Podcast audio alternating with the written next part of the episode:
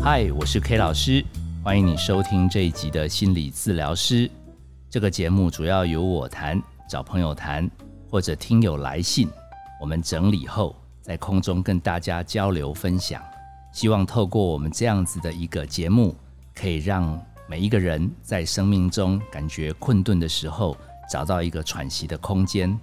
今天这一集要跟大家聊的是微笑忧郁这个题目。其实 K 老师在做这一集之前也没听过，是一位听友他来信，他问 K 老师说，他人缘好，朋友多，笑口常开，朋友有问题都会来请教他。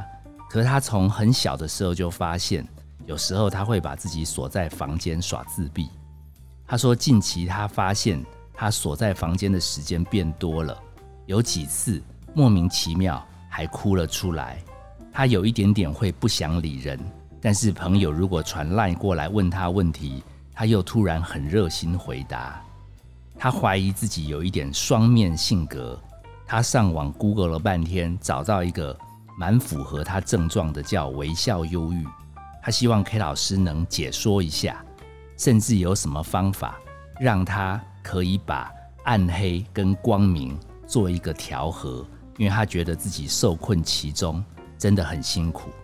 其实 K 老师一直对这种什么微笑忧郁、什么奇奇怪怪欢乐，我觉得都是心理师还是精神科有的时候为了吸引病人搞出来的噱头。但是为了回答听友，K 老师也只好去 Google。这一 Google 下去，才发现这水很深。K 老师的确应该要针对这样的状态好好做一集。甚至我们另外一种叫委屈忧郁，诶，那个我们下一集连着来讲。基本上微笑忧郁，我认为是一种对自己生命感觉没有价值感的忧郁。它跟委屈的忧郁不太一样。无价值感忧郁，它经常发生在本来就已经很优秀的人，他的生命也没有太多的波折，也算成功。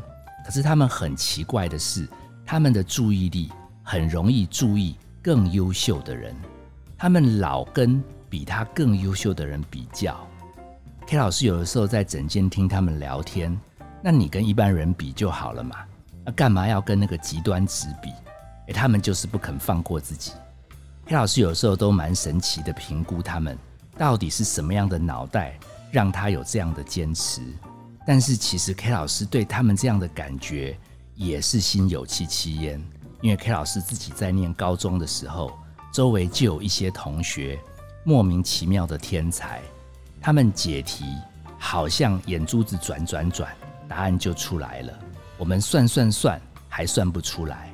其实我在国中成绩也还可以，我就不信邪，我就怀疑他们一定有在家里偷补习、偷念书。可是我明察暗访啊，人家就真的是天才，人家真的是学霸。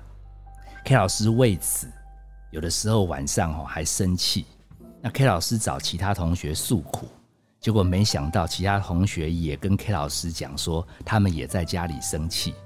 哎，我们这样子处球对气聊了半天，最后他们还跟 K 老师讲说，跟我聊天蛮舒压的，因为听到我也很严重，他们就放心很多。他们说将来 K 老师可以去念心理系，所以有的时候在想 K 老师会走上这条路，这些同学也默默推了一把。那因为见多了这种天才学霸，哦，甚至有的时候最近 K 老师网络上看到一个学霸的影片，他们把海峡两岸什么台大、什么北大的学生，哎，给他们一些超难的题目，然后问他们会不会解，他们都说好难哦，好难哦，然后他们表情却在笑。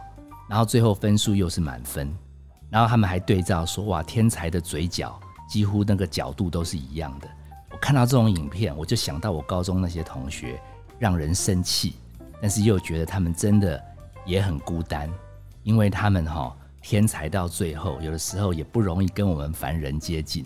我有的时候在想，我们想开就好，不要跟他们比。那就是因为这样的锻炼，K 老师在台大念书倒是没有发作。因为反正那些人就是天才嘛，不用跟他们比。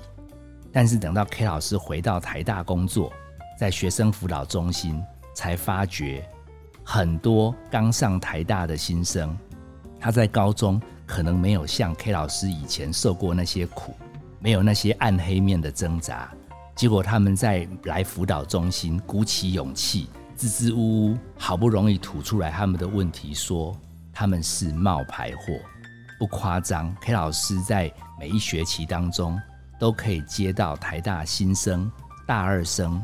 至少有三到五个说自己只是运气好，高中三年本来成绩普普，结果刚好蒙到了顶大。他们现在战战兢兢，因为觉得周围有好多天才，他们好痛苦，他们不晓得怎么办。有一位很夸张的个案，K 老师还把它收录在自己的新书《心理治疗》里面，那个标题叫做“深信自己没有自信”，因为他真的好如。每一次来咨商，就逼 K 老师帮助他有信心。他认为，如果他有信心，他就不会那么痛苦。那 K 老师也跟他讲说，本来就有一些人很奇怪，我们干嘛跟他们比？你本来就很棒啊！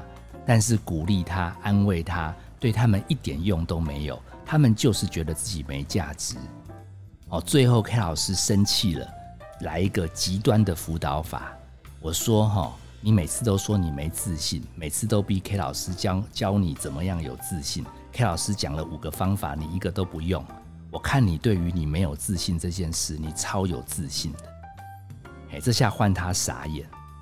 我有的时候怀疑这种怀疑自己没有价值，老是自己哈要从已经是 A 咖，还要非要把自己逼到 A 加 A 加加咖的这种人，我在想他们应该有一点强迫症。他们注定就是要执着，说不定地球文明可以推动，也跟他们自己这样的性格有关。K 老师真的拿他们没办法，只想让他们知道，其实他们这种痛苦，你跟外人不能讲，因为别人不会觉得可以讲这些，因为讲这些，人家觉得你在炫耀。但是 K 老师懂，所以 K 老师陪了好多这些孩子长大。其中还有一个也很夸张的，他每学期初都会说他成绩要挂了，他说他什么念不完，然后他的学分都修爆表的高，更夸张的是期末又通通都欧趴，啊，隔一年还去双修变双学位，然后又开始找 K 老师哭，他完蛋了，死定了，最后又欧趴。当然啦，你可以想象，有一定比例的孩子在不停的垫高标准后。他们终究会失败嘛，然后就坐实了他们的预言。果然，他们是个没有用的人。果然，他们只会原地打转。他们还不敢把这种压力跟一般人分享，他们只能在自己的家人里面爆炸。所以，他们最后终究有机会生病。所以，K 老师一定要提醒我们的听友：你都已经开始哭了，一定要找人说。光收到你这封信。K 老师就放心许多，因为你至少愿意找人说。严格说起来，深入分析下去，其实你们这类优秀的人，表面上是觉得自己这种痛苦、抱怨讲出来没有人听，不想给别人添麻烦，但是骨子里，K 老师发现，其实你们存着一些些骄傲，因为你们很怕你们这种高端的痛苦。讲出来，别人不理解，别人没办法陪伴，别人不认同，最后你自己暴露了你的弱点，结果你反而受伤害。所以原则上，K 老师是相信你可以找到也懂这种痛苦的人，然后定期的说一说，其实日子就过得去。